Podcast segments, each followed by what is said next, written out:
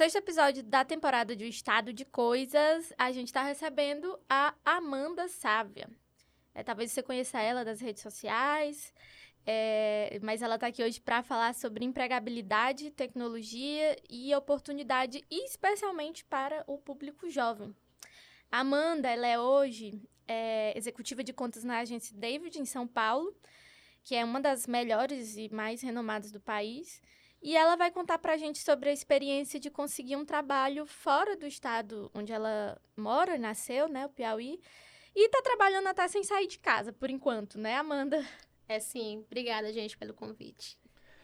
Boa vinda. Olá, todo mundo que nos escuta no podcast de opinião de O Estado do Piauí. Esse é o Estado de Coisas e eu estou aqui muito feliz de estar recebendo minha amiga Amanda Sávia. Lu. Muito bom. Depois do papo com a Amanda, a gente vai falar também sobre um triste caso de violência sexual, né, que aconteceu recentemente. Mais um. Mais um na conta aqui do Piauí, né? Mas a gente vai falar é, de um modo geral sobre esse tema contra crianças e adolescentes, a violência, né? E a criança de 11 anos engravidou aqui pela segunda vez após ter sido novamente abusada, né? Ela não conseguiu interromper a primeira gravidez porque os pais não autorizaram, mesmo a lei garantindo esse direito a ela. E depois, para encerrar, a gente vai conhecer mais sobre os candidatos ao Senado do Piauí, né? especialmente o que eles não contam na propaganda eleitoral e o que eles tentam amenizar ou suavizar e também que apoios né, eles tentam esconder. Está na moda esconder apoio. Nessa eleição, vídeo aí o Silvio Mendes escondendo Bolsonaro embaixo do tapete, atrás do palco, onde der para esconder. Essas eleições que já estão na reta final, então vamos começar. A gente está aqui com a Amanda Sávia, na Também verdade. conhecida como arroba Fia da Beyoncé. Preta Sávia, né? É, são esses os dois é, perfis dela nas redes sociais. Ela é hoje uma das figuras mais influentes das redes sociais piauiense. Tem um público lá seleto que acompanha as aventuras da Sávia. E é, mas ela está aqui para contar um pouco da trajetória profissional, porque a gente que acompanha e conhece a Sávia já há algum tempo, é, acompanha também a história dela, a trajetória dela. Ela é jornalista formada pela UFP e atualmente ela está trabalhando numa das agências mais bem avaliadas do país, uma agência de publicidade que atende clientes e contas importantes, né? E um fato curioso é que ela conseguiu esse emprego é, pela internet, né? À distância. Então, sabe, eu queria que tu contasse, começasse contando pra gente como foi essa trajetória até tu chegar na David. Primeiro, agradecer o convite de vocês. Muito obrigada. Adoro o estado das coisas. A gente que agradece. e, enfim, é, escuto vocês e já queria ter sido chamada e foi muito bom. é, justamente sobre esse tema que está super em alta, né? Num país que o desemprego segue crescendo. Sobre a questão de eu entrar na David, é interessante, eu acho, trazer um pouco de antes. Eu me formei em jornalismo, na verdade. Uhum. É, entrei na universidade muito cedo me formei em jornalismo por pressão familiar, muito mais porque é, existia. Acho que. Espero que não tenha isso tanto hoje, mas na época que eu me graduei, tinha uma pressão muito forte de ah, você tem que fazer uma faculdade federal ou estadual, porque eu paguei colégio particular para você a vida toda. E jornalismo, comunicação, aqui é, só tem na federal e na estadual, né? Uhum. Eu também não sabia direito que diabo é publicidade. Enfim, fui. Na verdade, acho que nós publicitários sabem o que é que é. A gente vai aprendendo enquanto faz. E eu entrei no jornalismo, bem novinha, com 17 anos. Não recomendo, não façam isso com a juventude de vocês. Entrar na universidade com 17 anos. É, acabou que eu tive a oportunidade. E essa palavra oportunidade, ela vai aparecer muitas vezes. É, enquanto eu vou conversando com vocês, porque eu acho que minha trajetória ela é repleta de momentos de oportunidade, de coisas que me foram surgindo, surgindo e, e, tipo assim, privilégios mesmo, sabe? Que, que foram surgindo ao mesmo tempo em times muito bons da minha vida. Mas apareceu essa oportunidade quando eu tinha 19 anos, eu estava no quarto período, de estagiar na Red Bull do Brasil. E aí eu estagiei lá por um ano e meio. Foi uma experiência muito louca, porque eu entrei no curso querendo ser é, jornalista política. É, e achava que ia fazer carreira com isso, porque o jornalismo político, o Piauí, ele tem essa característica, né? Da gente se, se pautar em jornalismo político, mesmo nos anos que não tem política. Uhum.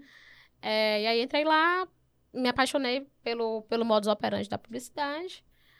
Acabei também tendo outras oportunidades, fiz um intercâmbio, passei três meses fora, é, morei em São Paulo. é, e aí a minha mente foi se abrindo com relação a esses pontos. Quando eu voltei para Teresina, eu trabalhei numa agência de publicidade. É, e aí eu fui vendo que, tipo, não dava. Eu me sentia estagnada. Uhum. E aí eu queria sair do mercado daqui para eu conseguir crescer. E entrei numa, numa plataforma na rede social só de empregos, que é voltada para empregos, né? Que conecta pessoas que querem trabalhar com RHs. E aí eu entrei na David, Qual é a plataforma? LinkedIn. Ah, olha só. As pessoas aqui ainda meio que menosprezam, né? O, uso do LinkedIn. É, eu, eu acho que, na verdade, é, de novo, a palavra oportunidade. As pessoas não têm a oportunidade de conhecer o LinkedIn. As pessoas não, não entendem que como que ela pode procurar uma vaga lá. é, ou quais são as pessoas-chave. Como fazer uso da ferramenta, É, né? quais são as pessoas-chave para você contatar. Porque eu entrei nessa vaga lá da David porque eu mandei uma mensagem para minha head da minha área, bem cara de palmente, e ela me a- contratou. Há uma dessas oportunidades que tu chama de privilégio, né? Uhum. Elas não seriam uma mistura de preparo com interesse, com disposição? Sim, também. Mas eu, eu quando eu olho, quando eu faço, né, um, um retrospecto, por mais que eu tenha esse preparo, esse interesse, eu, eu realmente abraço a- co- todas as oportunidades que vêm para mim. Se eu não soubesse da existência delas, elas iam passar em branco. Então, eu acredito que existem inúmeras pessoas, e eu convivo diariamente com pessoas que trabalham comigo, que são sudestinas, e que elas não têm um terço da capacidade das pessoas daqui. Eu, e eu falo isso com toda certeza, porque aqui as pessoas, elas. Eu sinto que elas são mais preparadas. Mas existe uma síndrome do vira-lata, né? Da pessoa, ai, mas eu não vou me, me candidatar para essa vaga. Por quê? Vou ficar aqui para sempre. E ela também nem sabe o que é que ela pode fazer nessa outra agência, até, ou nessa empresa, ou o que quer que seja. Porque até os nomes são diferentes, minha gente. Se você entra num, num LinkedIn desse, tem um nome totalmente estrambólico que você não tá entendendo nada. Sabe nem as funções, Não sabe nem né? as funções, você não sabe pra que você vai se aplicar. A gente tem feito. Amanda, eu tô com dificuldade em enquadrar o que você está chamando de privilégio. Por quê? Porque tenho conversado com muitos jovens, tanto da minha bolha, sim, privilegiada, aí sim, privilegiada, Sim. jovens de classe média alta, jovens ricos da cidade de Teresina, e tenho conversado também com muitos jovens da escola pública. E o que eu vejo é muito desinteresse Uhum. nesses jovens privilegiados. São desinteressados mesmo. São pessoas que não tiveram o interesse que você teve em aprender, em adquirir novos conhecimentos, em entender o que é LinkedIn, que não tiveram a determinação de fazer. E aí sim ficam usando esse discurso de nossa, eu sou muito melhor que um monte de gente.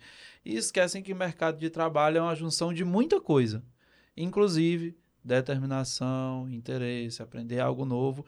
E aí ficam né, justificando é, o não sucesso profissional que eles esperam, se apoiando em várias outras coisas que são verdade até certo ponto, mas no meu entender, não. Você poderia estar rodando no mesmo circuito que eles, você é uma boa profissional, tem o seu conhecimento, assim como dezenas, centenas, milhares de jovens piauienses que não submetem seus currículos, que não têm, que têm condição de saber o que é o LinkedIn, que podem usar, mas que não usam por uma série de outras coisas. Então, eu acho que é lhe subestimar, transformar tudo isso em, em privilégio. Não, acredito que você fez uma coisa diferente do que os jovens é, no Piauí costumam fazer, especialmente os jovens aí da publicidade e, e- e da propaganda, das redes sociais, enfim. Não, eu entendo, eu entendo o que tu está dizendo, porque eu também concordo com essa questão da apatia da geração Z. A geração Z é muito apática. Até porque é, ele é uma geração que está acostumada, literalmente, como, como convive muito com tela e com, e com tudo na mão, literalmente com tudo na mão, né? Tá passando por um período de, de crise mais forte agora, nesses últimos quatro anos, tanto de crise econômica quanto crise política, né? Um país destabilizado só agora, é, eles são acomodados de maneira geral. Mas, dito isso, por que, que eu falo que eu acho que é privilégio também? É, fiz um processo de entrar na, na Universidade Federal, né?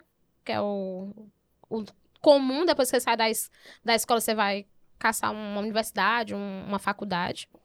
Só que, quantos jovens com 19 anos no Piauí vão ter a oportunidade de estagiar numa multinacional? Eu acho que isso é um privilégio. Por mais que eu tenha feito um processo seletivo, concorrido com pessoas. Não tiro o meu mérito disso. Não tiro o meu mérito desse ponto.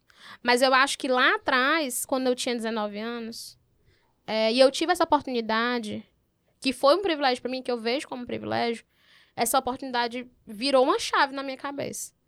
Tanto que até no começo eu falei para vocês, né? Eu achava que minha vida ia ser pautada em ser jornalista política. Que eram as oportunidades que, que era a oportunidade que aqui, tinha. Né? Exato. E aí eu tive essa viradinha de chave justamente por ter essa oportunidade, esse privilégio. Abracei ele, agarrei ele. E, e vivo, né, hoje, agarrando todas as oportunidades que me surgem. E entendo o que você falou. Mas é esse o meu ponto, sabe? Tipo, não é todo mundo que tem essa oportunidade de sair da zona de conforto que tem aqui no nosso estado ou onde quer que seja, né? Se a gente tiver ouvintes de outros locais. E ter é, como conviver com o contato com, as, com essas grandes empresas. Gente, tipo assim, eu tinha 19 anos. Não, e vale a gente observar também que a realidade dos mercados é muito diferente, né? O mercado Totalmente. de publicidade em São Paulo te dá mais oportunidade do que o daqui. Totalmente. E aí, eu queria até aproveitar para pegar um gancho na tua fala uh, anterior, que você falou que teve, tinha vontade mesmo de ter uma experiência fora. E eu queria que você falasse para quem está ouvindo a gente o que é, de onde é que vem essa, essa necessidade, assim, o que é que tu sentia falta aqui na agência, nas agências por onde tu passou e o que é que tu achava que a experiência de fora poderia acrescentar? Eu achava que não tinha mais pra onde eu crescer, literalmente. Tipo assim, só se eu virasse dona de agência, eu não quero isso pra minha vida. Eu. Eu não sei, tipo, acho que foi muito enraizado em mim. É, criado também com a educação. Eu acho que meus pais nem, nem sabem que são isso, mas eu acho que eles eram. É, pais que, que acreditavam em mim. Me, tipo assim, eles não me tratavam como uma criança. Eles entendiam o que eu queria fazer e lidavam com seriedade, né? Com, a, com os meus uhum. desejos. Eu acho que esse, essa palavra empoderamento tem sido usado para tudo, mas eu fui uma criança que, que sempre achei que podia fazer tudo e fiz mesmo. E aí eu acho que vem disso. Porque eu via é, coisas nas agências que eu trabalhei aqui que eu ficava, mas minha gente, como é que pode? É, eu acho que eu poderia fazer mais. E, e aí tinha uma trava, uhum. né, de eu já estar num cargo, por assim dizer, que eu, que eu ia bater com uma liderança que também é o gestor e dono. É uma limitação. É, né? é uma limitação. Fora que é, eu não acho, eu não sou do time de pessoas que acham que o Piauí é o pior lugar da, do planeta Terra. Não acho isso. Na verdade, eu acho que é, as boas pessoas daqui, elas precisam se reorganizar para fazer com que esse movimento aconteça aqui também, uhum. né? Porque tem muito isso, as pessoas falam assim, ah, mas tu quer ir embora porque tu odeia o Piauí. Não, porque nem sempre. Não odeio o Piauí, odeio o calor, várias outras coisas. Odeio não ter, odeio não ter ônibus, né, passando aqui em Teresina, essas coisas realmente a gente odeia. Mas não odeio meu estado. Eu só acho que ele não me oportuniza como os grandes centros oportunizam. E, e também não tem como você comparar, minha gente. É no, infelizmente, as grandes empresas, elas vão investir em agências do Sudeste. Elas vão investir ali naquele eixo. Então, como que eu vou ter a oportunidade de trabalhar com, com as grandes marcas que eu trabalho aqui? Não tem, não tem como. Você volta pro pro público, né, para as redes sociais, contas públicas, você volta para grandes shoppings, é, você se volta para conglomerados industriais daqui, de bicicleta, enfim. E não tem para onde. Aí, aí você fica estagnado. Amanda, é...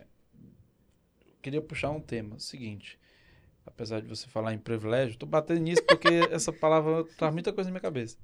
é, aqui para risos no estúdio. É o seguinte. Você é uma jovem mulher negra, nordestina, trabalhando numa agência em São Paulo. Como é isso? Teve dificuldade, teve preconceito? O que, como foi, é, como tem sido esse convívio? É engraçado porque eu já ouvi em algumas reuniões. E você não é quase negra, né? Eu acho que Não. você é Eu negra, sou é negra. inteira mesmo. né? É, sim, Certo. 100%, graças a Deus. É, é engraçado que em algumas reuniões, eu tive que, inclusive, falar isso pro RH, é, uma vez. Em umas reuniões, é, a minha cliente parava a reunião para dizer assim, nossa, não consegui entender nada, entender nada que a Amanda falou, porque o sotaque dela é tão bonito. E é tipo assim, eu não entendo Que é exótico. Bonito. eu não entendo a pessoa parar uma reunião que a gente tá falando de um tema seríssimo, de, de reporte de, de realização do ano da marca, pra falar que o meu sotaque é bonito. Você falaria isso pra uma pessoa do Sudeste? Dificilmente. Dificilmente mesmo. E aí eu, eu, eu me incomodava, porque são microagressões. Uhum. São coisas que estão lá no limiar, né? Que passa como um que elogio, passa como né? elogio, mas é terrível. E, É e- tipo a pessoa que é quase negra, mas inteligente. Exatamente. É bem parecido com isso. Tá no mesmo patamar. Mas é tão, é tão horrível quanto, tão agressivo quanto, e faz você que- questionar a qualidade do seu trabalho igualmente. Porque como é que você tá falando sobre um assunto sério, um tema sério, com um entrevistado ou com quem quer que seja, e ela vai se voltar pra isso, tipo, não importa, sabe? Não, não deveria importar. Mas isso acontece comigo. Acontece, eu já reportei o RH. É, tem sido é, sempre trabalhado. Como a, como a David é uma empresa que é um grupo, é uma holding muito grande, né? Então eles têm processos bem, bem organizados com relação a esses pontos. E quando eu reportei, foi levado. E eles têm tomado todas as iniciativas com relação a isso. Mas acontece, gente. O sudestino acha que, que eles. Acham, eles têm certeza que são superiores a gente, que os produtos que a gente veicula, que a gente vende, né, a mídia, não, não dão aqui. Mas aí eu Tem trago outro lado. do Piauí. Quando eu atendi, quando eu atendi a Coca-Cola, inclusive, tinha essa piada horrorosa. É sobre. Sobre sotaque, Mas- eu gosto muito de lembrar do Marcelino Freire, um escritor Sim. pernambucano, que ele diz assim, sotaque quem me deu foi São Paulo. No Pernambuco eu falo igual todo mundo. É sobre. É sobre. Não, e aí teve uma vez que entrou uma menina que é do Recife, uma frila do Recife, ela entrou pra trabalhar com a gente. E falou assim: Nossa, vocês falam igualzinho. Eu digo, não, minha gente. Como assim? Eu vou falar igualzinho. Tem nada a ver. Pernambuco, Piauí, tudo ali, né? Tudo, tudo ali de cima. É. Eles, eles falam tudo ali de cima. Eles Sabe? chamam de norte, né? Os Paraíba. Eles falam no norte. Sim, eles falam no norte. Eu fico aterrorizada.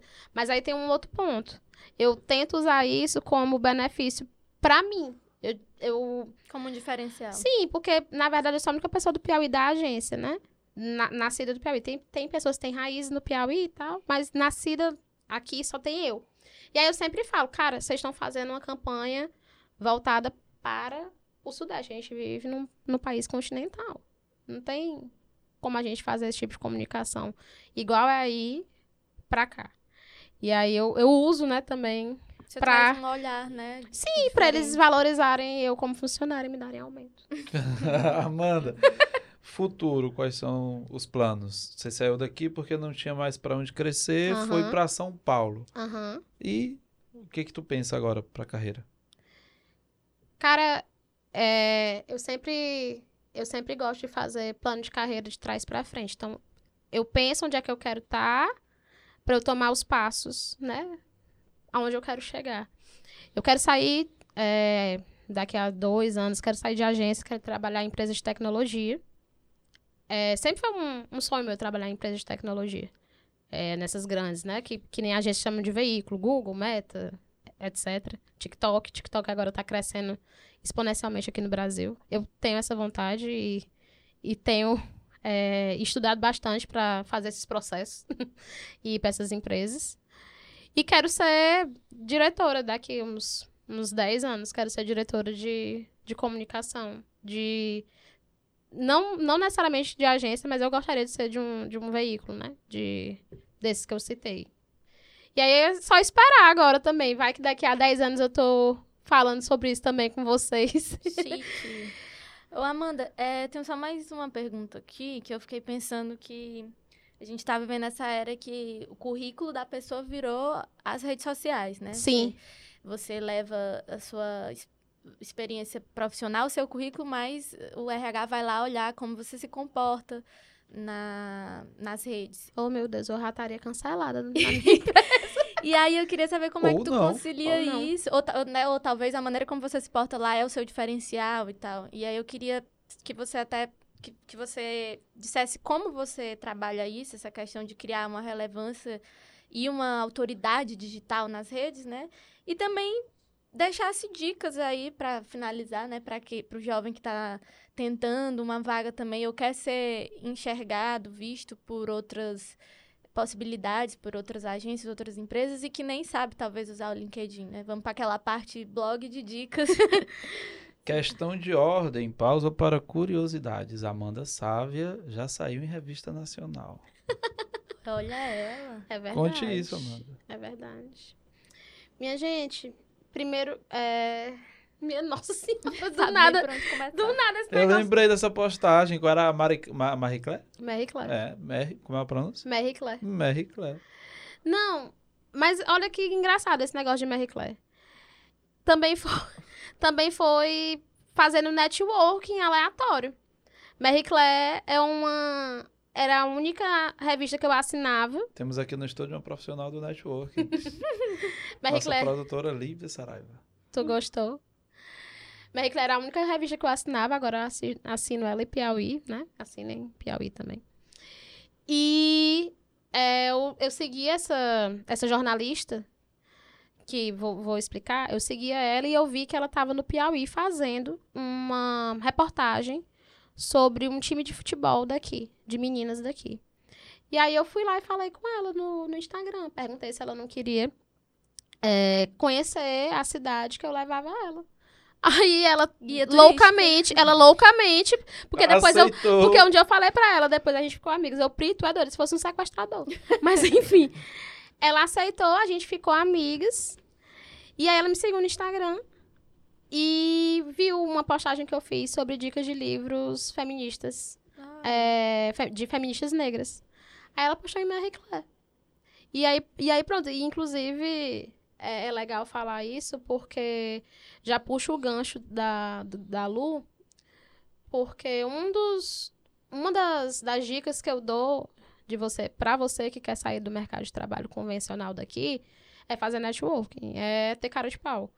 É saber que o não você já tem, só falta a humilhação. Então, Ótima dica.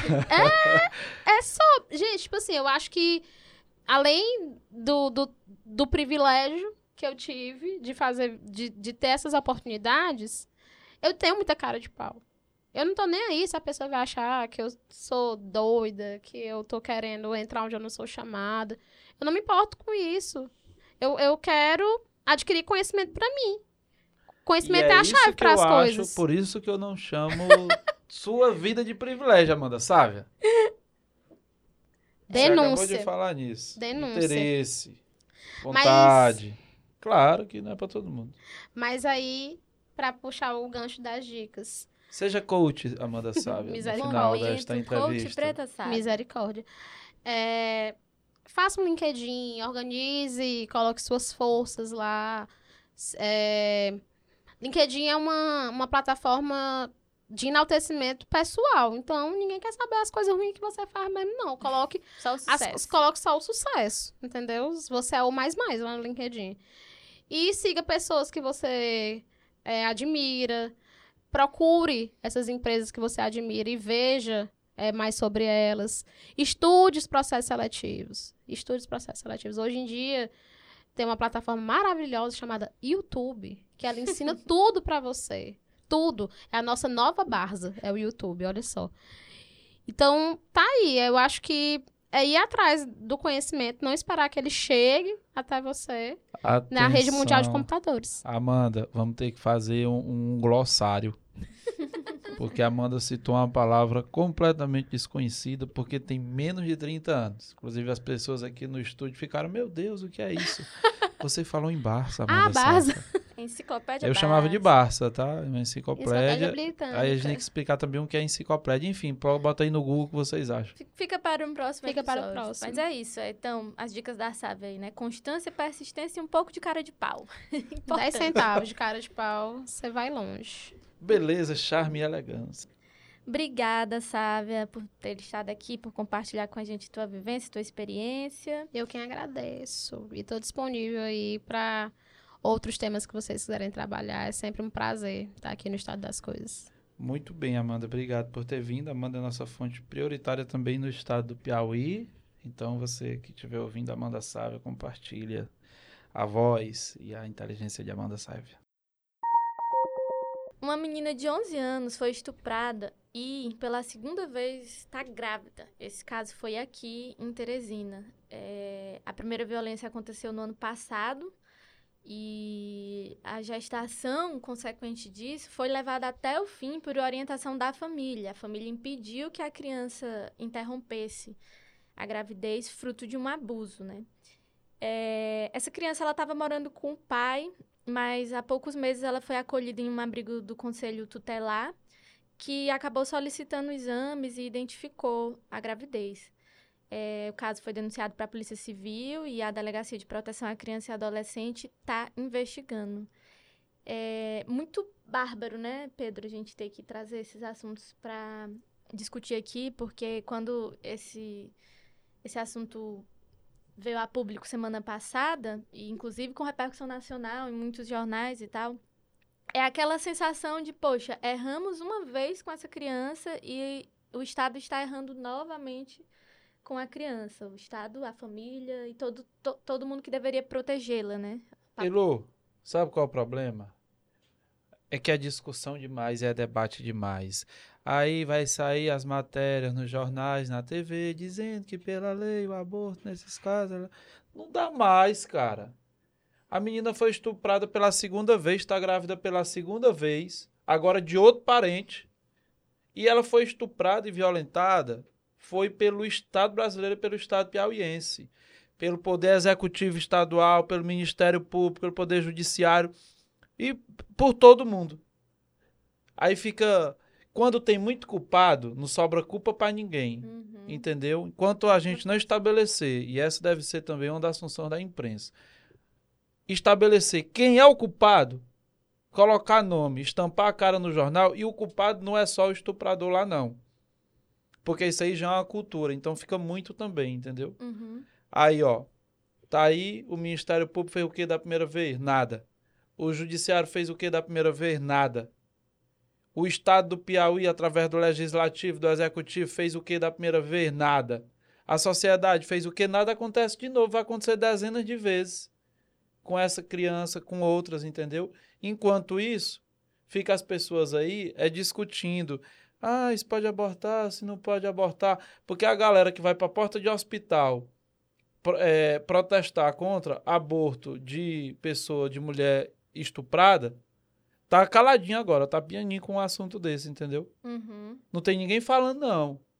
Agora fale, se essa criança falar agora, se alguém resolver fazer o que precisa ser feito e resolver que essa criança vai fazer um aborto para não ter o segundo filho fruto de um, estupro, de um estupro, aí vai aparecer um monte de gente lá na porta da maternidade, entendeu?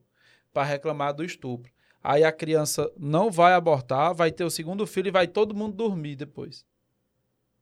E continuar e seguir a vida que é isso. Agora, se fosse homem sendo estuprado também não tinha mais não.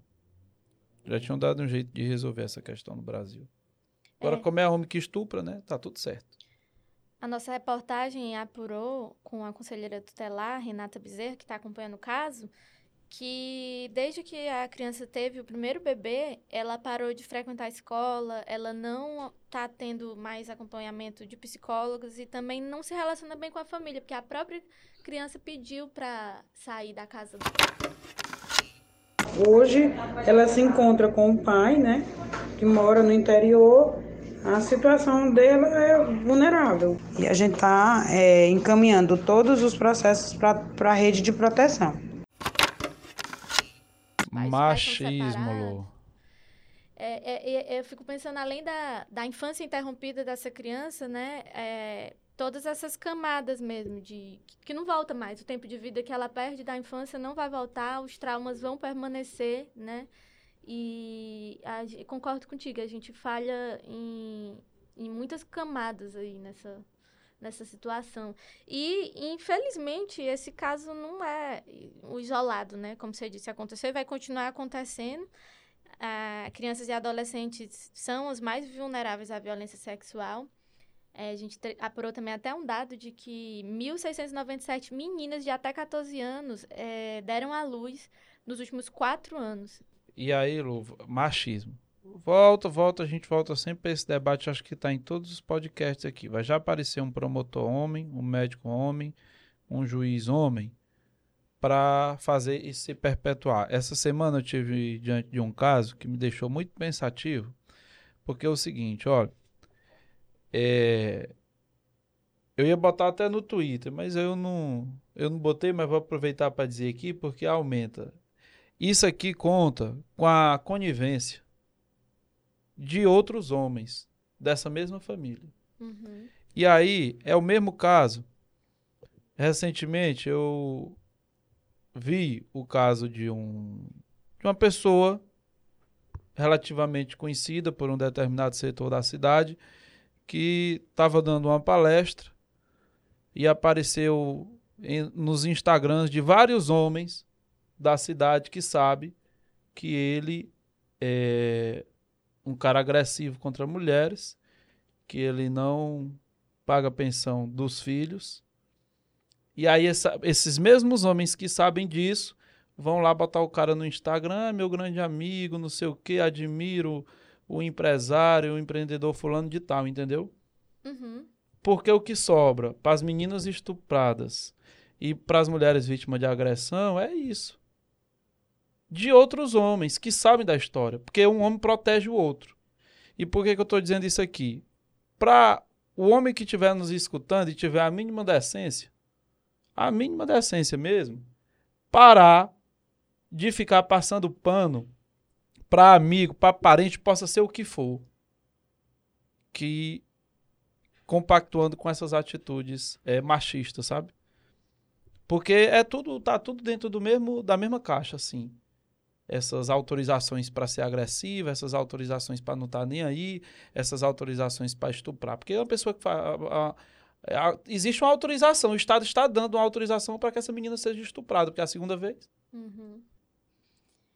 É, só pontuando que o, a interrupção da gravidez, em caso de violência sexual, né, ou de risco de vida à mãe, é permitida no Brasil. Então, é, é, é legal. A menina não ia estar tá fazendo nada ilegal e, mesmo assim, né, outras crenças pessoais ou ideologias políticas é, fizeram com que a família não autorizasse ou não permitisse que a criança interrompesse a, interrompesse a gravidez. Ora, mas a família já tinha permitido o estupro para nascer daqui para ali, né, Luana? Ali? Eu queria aproveitar a oportunidade para citar, para indicar também um texto da Rebecca Solnit. É, ela tem, num livro chamado De Quem é essa História, ela tem um, um artigo intitulado As Mentiras que Viram Leis. E é muito bom, porque ela vai é, desmentindo né, todos os argumentos de quem é contra o aborto e costumam argumentar com dados que são falsos, né? De que a pessoa que aborta, é, ela tende a fazer vários abortos, ou que é feito por mulheres que já têm muitos filhos, enfim, ela vai pontuando e é bem, um artigo bem didático. Eleições 2022, o assunto agora é política, Pedro, tu nem gosta. E é o que eu gosto. Pois pronto, a gente tem aqui no Piauí sete candidatos disputando a vaga no Senado. É, em comparação a anos anteriores, essa concorrência até caiu no Piauí, porque na última eleição foram 18 pessoas. Mas na última eleição eram duas vagas, né? É. Então, a proporção aí, o maior número temos uma para nove, agora uma para sete, né? É. E atualmente essa cadeira é ocupada pelo Emano Ferrer, ele já foi prefeito de Teresina. Ele não vai concorrer à reeleição, mas está disputando uma vaga na Câmara Federal. O estado do Piauí.com é, fez um levantamento dos, das propostas e dos candidatos à vaga no Senado. Na verdade, é, tentou achar, fazer um histórico, né? Porque muitas pessoas vão votar e esquecem de olhar para a trajetória de alguns políticos, né? E aí a gente tentou fazer esse levantamento e também traçar o que que eles estão mostrando, escolhendo mostrar ou escolhendo esconder. Tudo é um jogo de mostra e esconde, né, Pedro, na política. Assim como no Instagram. então, é, vamos falar mais detalhes disso, Pedro? O que, que você acha dos candidatos? O que, que você que leu lá nossa reportagem? Eu li a reportagem, como sempre, muito bem escrita e muito bem editada, Lu. Nós temos sete candidatos. Eu vou fazer um passadão aqui dos nomes, porque eu mesmo não sabia de um Alguns, dos né? candidatos aqui. É Albetiza Moreira, do PCO, o Dom Lote, do Patriotas, esse nem é piauiense, né, o candidato do agronegócio, eu não o conhecia. Jorge Magno, advogado, candidato pelo PSOL, Gervásio Santos, do PSTU, figurinha já carimbada em todas as eleições municipais ou estaduais, o Wellington Dias, do PT, que tem revezado aí entre governo do Estado e Senado, Uhum. o Joel Rodrigues, do Progressista, que é uma das apostas aí do Ciro Nogueira e do Bolsonaro, para tentar fazer alguma frente ao Wellington Dias, e o A. José, que é do PMN, Partido da Mobilização Nacional, professor, escritor e cineasta, de acordo com nossa matéria. O que me chama a atenção aqui, Lu, Segundo a bio dele no Instagram. o que me chama a atenção aqui é justamente a falta de conhecimento que a gente tem sobre não só sobre os candidatos, mas sobre, a- sobre as próprias candidaturas. Eu não sabia que nós tínhamos esse candidato Dom Lote. Eu fiquei sabendo pela matéria do, do estado Piauí.com.